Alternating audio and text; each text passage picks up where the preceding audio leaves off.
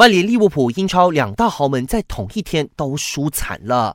在英超第四轮，曼联在开场一分钟就闪电破门取得领先，不过六分钟后局面完全改变。热刺中场恩东贝莱扳平比分，韩国一哥孙兴敏一球反超。曼联还没来得及回神过来，他们家前锋马夏尔染红被罚下场了。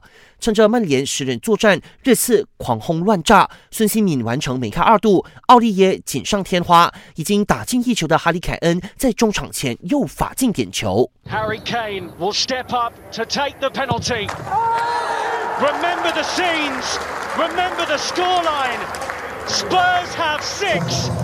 Manchester United 最终这次客场六比一大胜曼联，让曼联净负五球。然而英超的近二剧情还没完结，卫冕冠军利物浦二比七耻辱性的输给上赛季的保级球队阿斯顿维拉。主帅克洛普承认，除了运气差，利物浦防守有问题，球员错误百出，才会输得这么惨。